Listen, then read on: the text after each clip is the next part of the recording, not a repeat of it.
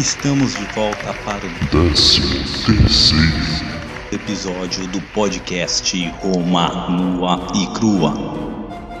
Quem vos fala é Bruno Prandi e no backstage ele, o sagaz Douglas De Brito. Eu sou o Douglas, você não é o Douglas. E para começar, vamos recapitular o que vimos na semana passada. No episódio anterior, vimos como Roma se recupera e se reconstrói após o saque gaulês e seu incêndio subsequente. Vimos porque Marcos Fúrio Camilo é considerado o segundo fundador de Roma e como a sua liderança faz Roma nascer mais forte, acaba ou melhor diminui a tensão social, conseguindo um acordo entre patrícios e plebeus, onde plebeus conseguem suas reivindicações de poder concorrer ao cargo de cônsul, também limites, também conseguem passar as leis limitando a quantidade de terra que alguém poderia possuir e também uma regularização das taxas de juros que podiam ser cobradas. É, daí a Roma vai renascer muito mais forte, graças ao nosso herói. E é isso, pessoal. Vamos entrar no capítulo de hoje. Roma, Roma, Roma, Roma, nua e crua. Então hoje, pessoal, fico feliz em dizer que entramos realmente numa parte da história muito mais verídica, com muito mais fontes, muito mais confiável do que foi até então. A partir de agora, os historiadores romanos eles vão escrever suas histórias baseado é, nos anais da história romana e não mais em lendas. Não é mais uma invenção ou uma transcrição de tradição oral. Agora realmente o que os romanos escrevem, por mais que não seja 100% fidedigno, mas já é baseado em documentos, já é baseado em fatos, digamos assim. Então a história vai começar a ficar bem mais legal, pelo menos esse é meu ponto de vista. Me digam o que vocês acham e vai ficar também numa escala cada vez maior agora. Então espero que vocês se divirtam conhecendo essa história, assim como a gente se diverte fazendo. Facciamo snobis ingresso in Bruno Prandi Podcast Roma nua e crua.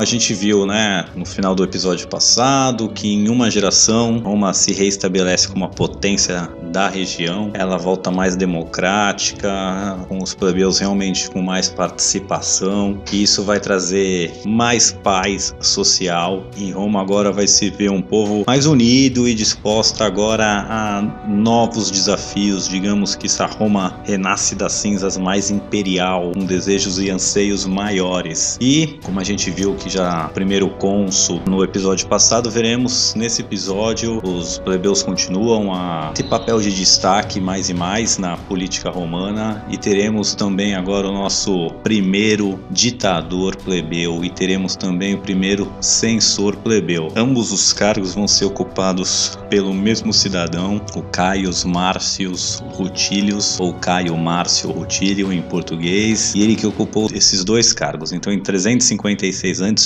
ele foi o primeiro ditador plebeu e em 351 o primeiro censor plebeu. Então aí que avanço político teve Roma nessa época aí e não fosse, quem sabe, esse incêndio não aconteceria. E com essa coesão social nova, como eu disse, Roma recupera o seu lugar de destaque na Península Itálica, mais forte, mais saradona. Tá saindo da jaula, monstro! Isso é bom e ruim também em alguns sentidos, pois quando você é o cachorro grande da área, sempre quando os menores estão em briga, eles vão querer o seu apoio e é mais ou menos assim que Roma vai ser arrastada para essa guerra dos samnitas. Então vamos dar uma olhadinha aqui quem eram esses samnitas.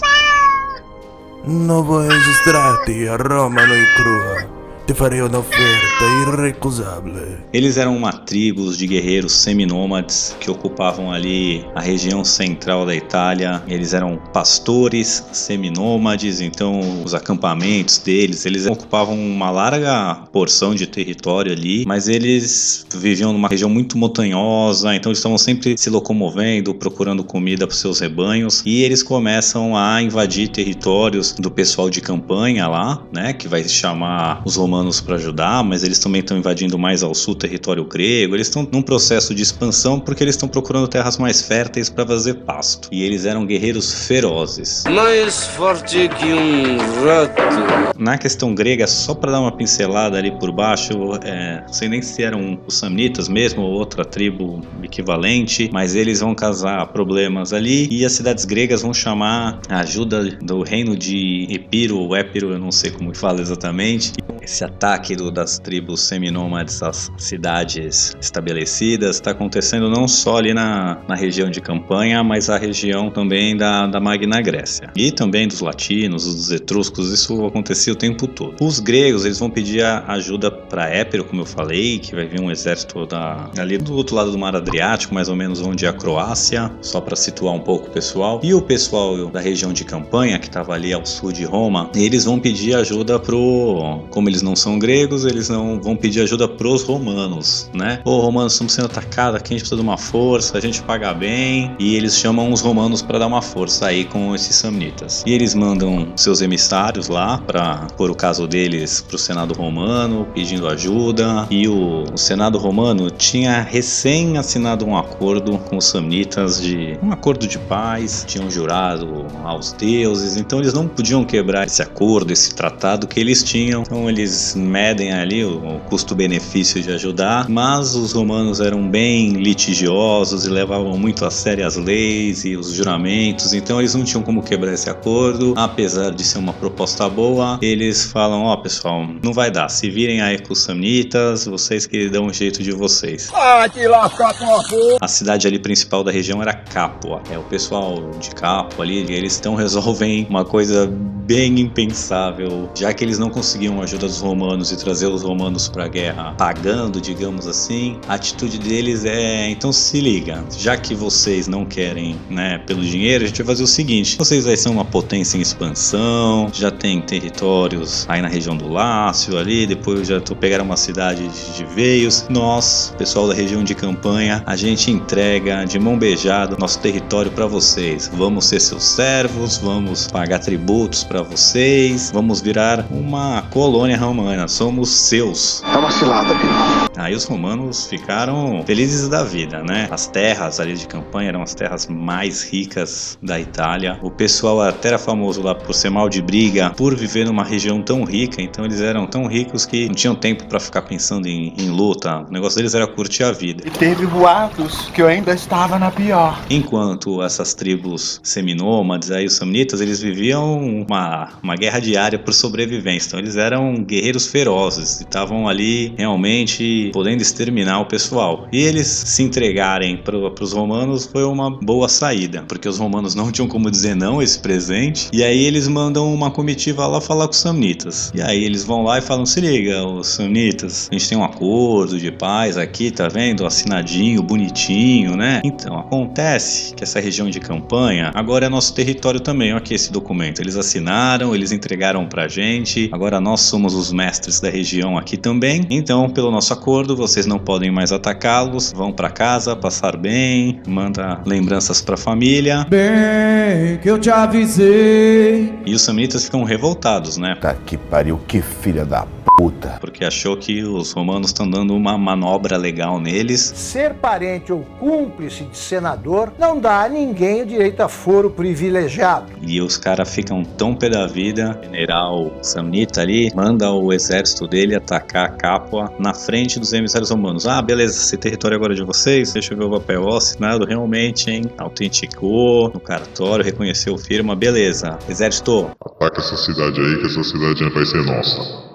Então eles atacam, mandam atacar a cidade de Capua na frente dos emissários romanos e aí não há outra alternativa a não ser declarar guerra. E isso os romanos os fazem no ano de 343 a.C. E aí agora é guerra e os cônsules desse ano são o Aulius Cornelius Cossus então vamos chamar ele de Cornélios para ficar mais fácil. E o Marcos Valério Corvus. E, ou em português Marco Valério Corvo. Esse ele era um descendente lá do Publicola. e vai ter uma história muito legal que a gente já vai entrar nele. Só uma pausinha aí pra gente entender. Hoje a gente fala, né, 343 a.C. e tal, mas os romanos não mediam os anos assim.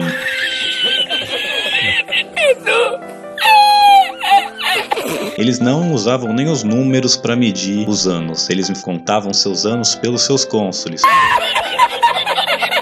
Tá? Então esse era o ano do Cossus e do Corvus, só pra gente saber. Então todo ano ele vai ser lembrado pelos romanos pelo, pelos nomes dos dois cônsules que serviram aquele ano. E agora vamos dar uma entradinha na história do nosso Marcos Valérios Corvus. Então só recapitulando, a gente tem o Aulo Cornélio Cosso, que a gente vai chamar de Cornélio, e tem o Marcos Valério Corvo, que a gente vai chamar de Corvo. Então era o ano do Corvo e do Cornélio, beleza? E a história do Corvo é muito legal, porque de onde veio esse apelido? Esse não era o nome dele, né? De nascença, digamos assim. Então vocês vão ver também que para frente os feitos dos romanos, quando um romano consegue um feito incrível, ele vai incorporar ao seu nome. E é isso que acontece com o corvo. Então, da onde vem essa história aí? É o seguinte: durante uma guerra aí contra os gauleses, tá? Os exércitos estavam frente a frente ali, romanos de um lado, gauleses do outro. E aí um gaulês gigante, dois metros meio de altura, 3 por 4 sei lá ali, vai para frente das linhas e começa a desafiar. Desafio qualquer romano. A gente já viu que isso era uma coisa comum de acontecer quando os exércitos se deparavam de frente, vinha um desafiar qualquer um, chamar uma luta homem a homem. Então vem esse gaulês gigante e começa a desafiar qualquer um do exército romano que ele vai matar. Aí entra em cena o nosso corvo. O Marco Valério, ele tava com 22 anos na época, e aí ele aceita esse desafio. E aí quando ele vai em direção a esse gaulês, um corvo pousa no ombro dele. E só uma pausinha também aqui para falar, eu não, minha especialidade não é mitologia romana, mas os pássaros eles estão sempre envolvidos na, a gente já viu os gansos do Capitólio que salvam, ah, viu que Rômulo e Remo também desce os abutres lá para decidir quem ia ser, vai ter galinha, vai ter mais um monte de pássaro aí, águia, essa é a hora do corvo. Então, os pássaros eles eram vistos como, como sinais divinos ou até meio divinos, a conexão entre o mundo dos deuses e dos homens. Pois quem sabe a gente faz um capítulo especial sobre mitologia. Mas acontece que ele dá assim no ombro e isso é um ótimo presságio, né? Então ele já, o corvo, né? O Marco Valério então fica todo confiante que, pô, parece que um sinal divino aí que Deus estão a nosso favor. E os gauleses também já ficam, esse gaulês monstrão aí já fica meio em choque também de ver que o corvo pousou no ombro do, do romano, o que era um mau presságio pro gaulês. E aí ele continua a se dirigir, o, o corvo não voa. E quando eles começam a lutar, o corvo não voa, ele, ele entra na briga junto com o Marcos Valério e começa a bicar o olho do gaulês. E nisso o Marcos Valério esfaqueia o nosso o oponente e sai vitorioso. E aí depois que ele que mata o cara, o corvo sai voando. O exército gaulês vendo isso já já dá uma baixada no moral forte, porque foi um sinal divino e os exércitos romanos depois entram em confronto todo mundo contra todo mundo e botam os gauleses para correr. E daí em diante ele vai incorporar o nome de corvo ao seu nome. Então ele vai ficar conhecido como Marco Valério Corvo. recursos. E aí no ano seguinte, com apenas 23 aninhos, o Marcos Valério vai ser eleito cônsul pela primeira vez. É, ele ainda vai ser cônsul mais cinco vezes e vai ser ditador por outras duas ocasiões. E ele ainda vai fazer um feito quase inédito para o mundo antigo, que ele vai viver até 100 anos de idade. Isso naquela época era realmente, vou dizer que era uma exclusividade ali, ele era o único, mas era muito difícil chegar aos 100 anos no mundo antigo. Então o cara era realmente fora da curva, sensacional. Então já conhecido o nosso herói, então o Corvo, que é, tinham dois cônsuls, né? Ele foi enviado para proteger a região de campanha, enquanto o Cornélio foi enviado com a outra legião para invadir Sâmia. Então eles estavam acostumados a lidar com os Lucianos, os Ecos, os outros povos seminômades e sempre ganhavam deles facilmente, achavam que ia ser mais ou menos assim. E aí o Corvo foi o primeiro a confrontar o inimigo. E aí foi uma luta feroz é, aos pés do Monte Gauro. Os romanos saem vencedores, mas assim foi uma batalha feroz e quase um empate, digamos assim. Os, os samnitas acabam por se retirar, mas não foi uma vitória fácil não. Foi uma vitória suada, muito pior do que eles estavam esperando. O Cornélio, que invadiu Sâmia, ele quase cai numa emboscada furiosa. Ele só não se ferrou de verde e amarelo. Eu sei que vou porque ele vai ser salvo por um tribuno das plebes, um tal de Públio Décio. Então o que que acontece? Cornélio tá marchando seu exército e ele entra como se fosse uma depressão, aí ia ficar para mim um difícil, uma ravena, um, mais ou menos uma, uma região mais baixa assim. E ele não percebe que em cima deles está cheio dos, dos samnitas, ou seja, eles estão ali embaixo e os samnitas começam a jogar lança, flecha, pedra, tudo que dá em cima deles, os romanos se protegendo ali numa situação precária, quando o nosso segundo herói, o nosso Públio Décio, ele percebe que eles estão embaixo dos samnitas. Porém, os samnitas atrás deles tem um morro, e se ele conseguir pegar um destacamento e tomar aquele morro, ele vai inverter a posição. E é isso que ele faz. Ele pega um destacamento, consegue sair ali daquela situação ruim, sobe o morro e aí ele inverte o jogo. Eles lá de cima, esse pequeno destacamento romano, começa eles a jogar lança, jogar flecha, jogar pedra, tudo embaixo ali nos samnitas. E aí os samnitas veem que eles, né, que o jogo mais ou menos virou. Parece que o jogo virou, não é mesmo? Tem que se preocupar e se proteger do que tá vindo ali dos ataques do, do Públio Décio. E isso dá tempo pro Cornélio retirar sua legião ali daquela situação difícil e voltar pro acampamento. Então Cornélio foge e o Públio Décio, com o seu destacamento, fica ali em cima do morro. Os samitas vão tentar atacar ele, mas como eles estão em cima do morro, é uma posição ótima para defesa, eles conseguem repelir os ataques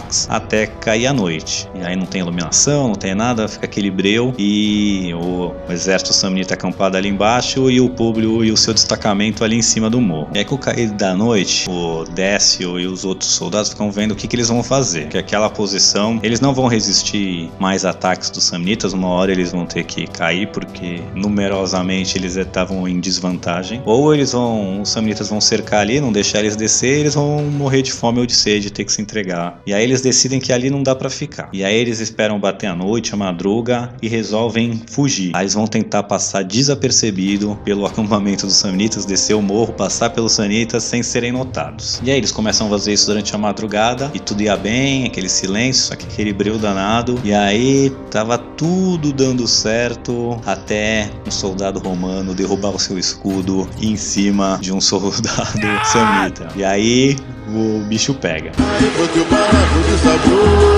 O Décio manda os soldados saírem matando tudo que tá pela frente, mas os romanos já estavam em rota de fuga, eles sabiam onde eles queriam ir, então eles saem matando tudo pelo caminho e vão fugindo do acampamento. E os samnitas acabam de acordar sem entender nada, aquela confusão, barulho de gente lutando, gente morrendo, gritando, aquele breu, eles não conseguem se organizar para repelir o ataque. E aí, no meio desse caos todo, os romanos conseguem é, deixar o acampamento dos sanitas, né, matando tudo pela frente. E quando eles chegam num lugar mais seguro, o Publio Décio para e começa a contar, ver como é que tava lá a galera. E para sua surpresa aí de todos os envolvidos, estavam todos lá. Eles conseguiram fugir sem perder um único soldado. Aí eles continuam a marcha e durante a manhã eles conseguem chegar ao acampamento do Cornélios, do resto da, da sua legião. Quando o Cornélio vê, o cônsul do ano começa a fazer uma festa, jogar o Décio lá nas alturas, fala você é demais, queria fazer um discurso elevando a moral dele. Só que aí o Décio meio que interrompe e fala: Cara, se liga. A gente saiu de lá, foi uma confusão danada, matou uma par de gente que a gente nem viu. Eles nem entenderam o que estava acontecendo. Então eles estão hiper, hiper desorganizados, completamente desentendidos. Se a gente for lá agora, a gente consegue pegar eles ainda recolhendo os cacos, despreparados, e a gente consegue dar um fim neles. Cornélio resolve seguir o conselho, vão até em direção ao acampamento samnita e chegando lá a situação era realmente o que Décio havia descrito. Estavam confusos, perdidos, não estavam entendendo nada. E aí vem o ataque romano da legião inteira e eles vencem o, os samitas, botam eles para correr e palmas para os nossos heróis.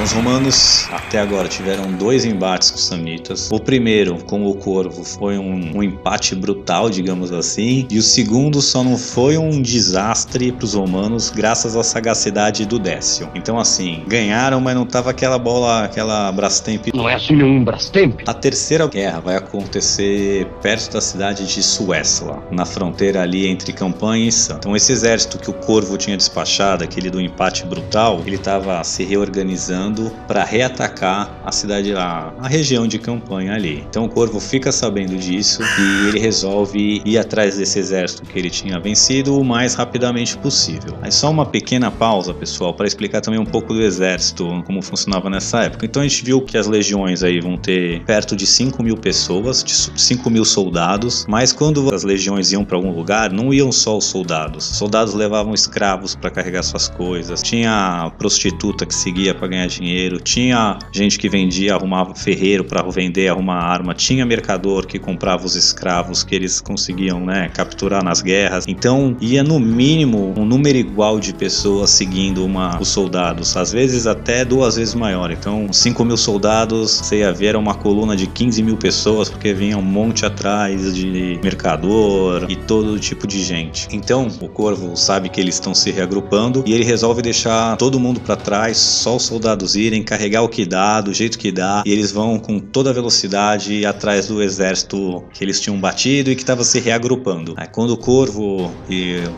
o seu exército ali chega em Suocela, ele manda rapidamente construírem um forte. Só que devido a ter muito menos gente, muito menos material do que o normal, eles constroem um forte muito menor, só para os soldados, só o, o básico ali para caber todo mundo. E os samnitas e aquele, aquele acampamento, aquele forte romano pequeno, eles acham que não tem uma legião ali, que tem só um destacamento ali, poucas pessoas, uns soldados que foram mandados ali para tomar conta da região, mas que não tava o exército todo ali, uma legião inteira ali. E aí dessa suposição eles vão tomando as decisões erradas pela frente. Então os, os samnitas falam: hum, um exército pequenininho ali, vamos fazer o seguinte: vamos pôr eles em cerco e daqui a pouco eles morrem de fome, porque atacar ó, os romanos dentro de um forte era uma tarefa difícil. Então eles resolvem pôr em cerco e falam: daqui a pouco eles vão morrer de fome ou sede ou vão ter que se entregar, né? Tranquilo. E já que o exército é pequeno e os samnitas também vão precisar de água, de comida, de tudo, o, o general dos samnitas ele manda vários destacamentos ir atrás de comida, ir atrás de outras de, de provisões e fica só um contingente pequeno ali para tomar conta do forte, achando que tem apenas uma guarnição. E aí o Corvo nota que os samnitas despacharam várias das suas tropas aí para outras coisas e o cerco tá ali enfraquecido.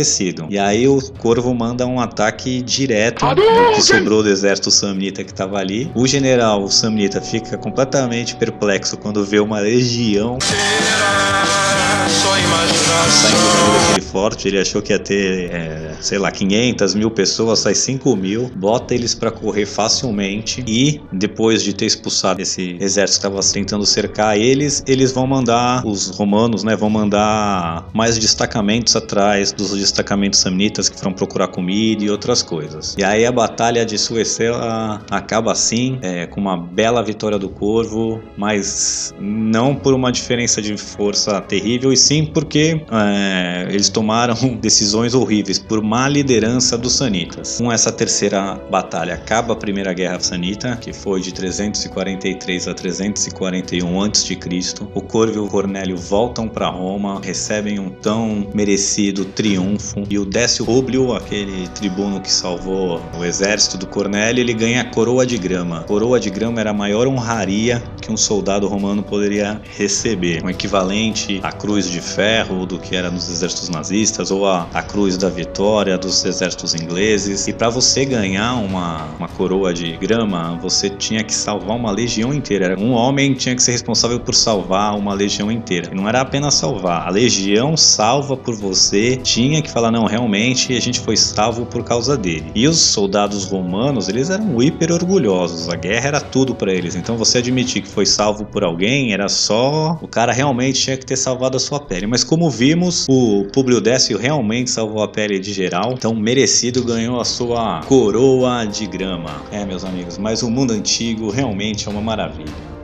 Então não deu nem tempo de comemorar a vitória sobre os Samnitas, que já parece outro problema mas agora criado pelos próprios romanos. Então, com o fim da guerra, né, os romanos, com o fim das batalhas ali, Roma resolve deixar, e a pedido até do pessoal de campanha ali da região, deixar uma legião ali para tomar conta da região de campanha, afinal agora era território romano. Só que aquela legião começa a criar ideias, porque como eu disse, ali era uma região muito rica. Então os soldados estão ali acampados de inverno, sofrendo, e ele vê o pessoal de campanha ali de capa da região curtindo a vida, enchendo a cara cara, dançando, fazendo festa todo dia. E eles começam a pensar, pô, esses caras não conseguem nem se defender sozinho. E a gente aqui fica se ferrando aqui, passando mal no inverno, lutando as brigas para eles. Que a gente não domina logo esse território pra gente e anexa, não para Roma, mas para nós, soldados mesmo. Então começa a ter um motim ali, começa a ficar ruim. Os cônsules ali do ano de 342 a.C. para 343 eram o Quinto, Letívio e Caio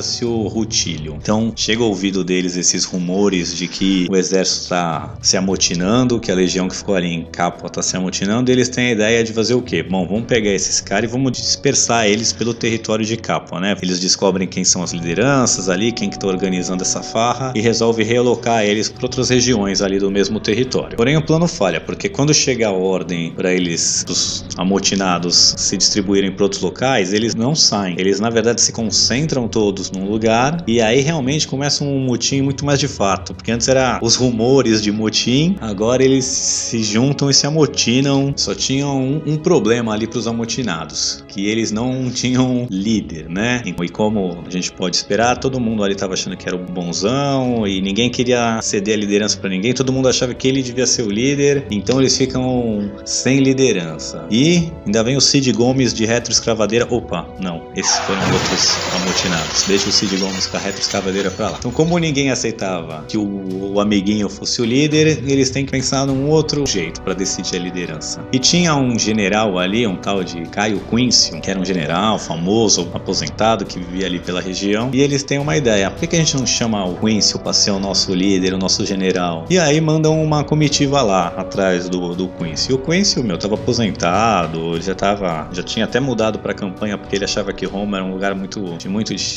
muita conspiração, muita intriga. Ele queria é, curtir a vida, tava aposentado. Então chega a comitiva lá e fala: se liga, não quer ser nosso general, a gente é uma legião amutinada e a gente quer dominar a região de Capua. Cara, não, tô de boa, obrigado pelo convite, valeu. Só que a comitiva insiste educadamente, explica pro Quincy: se você não vier pro bem, a gente vai ter que te matar aqui e matar sua família.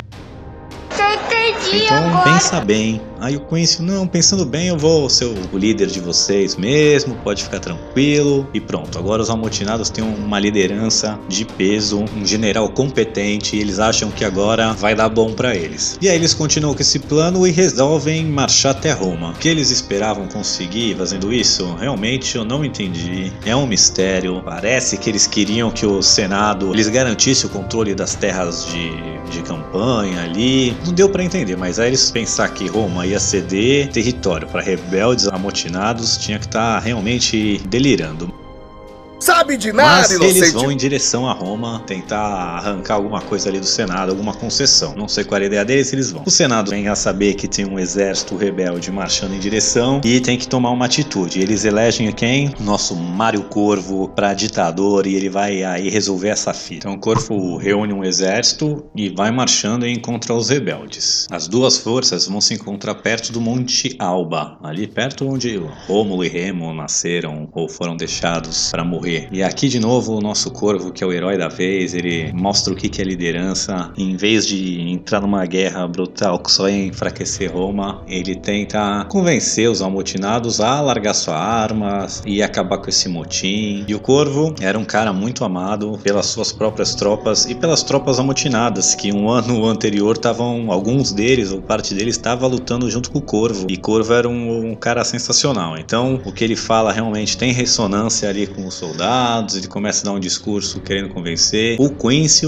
o general sequestrado, também compra a ideia do Corvo e realmente vão. Essas duas figuras juntas vão. Ah, não vamos derramar sangue de, de romano aqui. E aí o Corvo promete que ele vai conseguir uma anistia se eles entregarem as armas e eles entregam. E aí as forças meio que se unem e vão para Roma sob a liderança de Corvo, que junto com o Senado e uma legião ali do lado de fora também ajuda a convencer, mas ele consegue convencer o Senado a realmente realmente dar uma anistia geral, perdoar geral por ter se amotinado, sem nenhum tipo de sanção econômica, sem nenhum tipo de punição e consegue. Então o Senado realmente aceita essa ideia do, do Corvo de dar anistia para todo mundo. Vai ser uma das raras vezes que, que exércitos amotinados romanos vão ter algum tipo de anistia ou algum tipo de piedade. Geralmente eles vão ser mortos todos, mas isso é para outros capítulos. E aí depois de conseguir acalmar esse exército rebelde aí, os romanos eles assinam uma trégua formal com os samnitas e põem fim à guerra. Porém, os romanos param de lutar. Só que as cidades latinas que apoiavam os romanos e o pessoal da região de campanha continuam a luta. Então eles invadem Sâmia como se fosse o pessoal de Capua querendo se vingar, né, numa ação punitiva e as outras cidades latinas tentando roubar um território deles, já que estão embaixo, né, acabaram de apanhar dos romanos, eles os romanos se retiram, só que eles continuam lutando. Aí os samnitas vão apelar para os romanos falando: "Meu, a gente acabou de assinar uma trégua, cara. Que o pessoal tá tudo atacando a gente. O que que a gente assinou aí? Como é que vocês não têm honra e tal?" Aí os romanos falam: "Olha, manda o pessoal de Capua que agora eram subjugados a Roma, acabar a luta." Só que ele fala: "Cara, cidades latinas, eu não tenho tanto controle assim. Eles são nossos aliados, mas eu não controlo a região, as decisões militares deles, então lavo minhas mãos."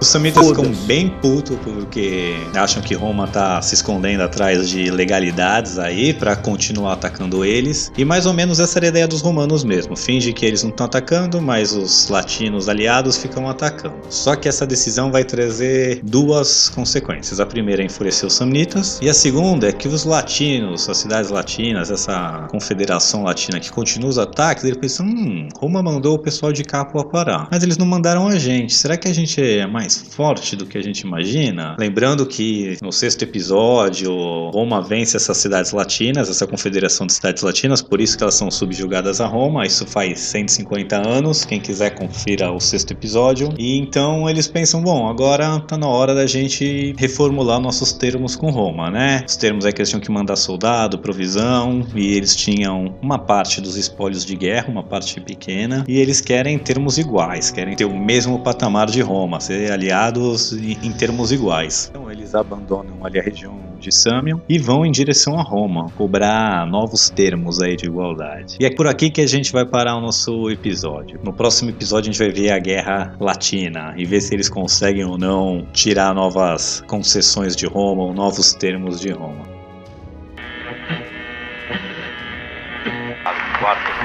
Mamma mia! È Bruno! No podcast Romano e Então, fechando o nosso episódio aqui, a gente viu essa primeira guerra samnita que durou dois anos, foi decidida em três batalhas, todas vencidas pelos romanos. Mas não fosse um bocado de sorte e, e ótima liderança romana, combinado com os erros estratégicos dos samnitas, a guerra poderia ter sido bem diferente. Então a segunda guerra com os samnitas vai durar 20 anos e os romanos vão sofrer duras e humilhantes derrotas. Então vai ser nesse período durante a Segunda Guerra que o exército vai se reformar. Então vou fazer o próximo episódio sobre as guerras latinas e depois eu vou fazer um sobre o exército romano e essa reformulação que teve durante esse período para saber como é que o exército vira essa máquina de guerra demolidora que sai engolindo todo o Mediterrâneo. Então beleza, pessoal, fica com a gente. Próxima semana veremos a Guerra Samnita e depois veremos um especial sobre o exército e as primeiras reformas do exército romano. Beleza? Fica com a gente.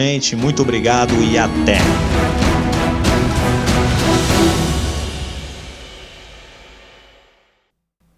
Ainda estão aqui? Já acabou. Vão pra casa. Ah, claro, vocês estão esperando que eu conclua o episódio. Pois muito bem. Este episódio foi escrito e apresentado por Bruno Prandi e editado por Douglas de Brito, este que vos fala. Se gostaram deste episódio, se inscreva utilizando seu agregador favorito. Caso queiram entrar em contato conosco, envie um e-mail para romanuicrua.gmail.com. Caso queira que eu edite o seu podcast, envie um e-mail para douglasdebrito.outlook.com. Agora vão! Desliguem o podcast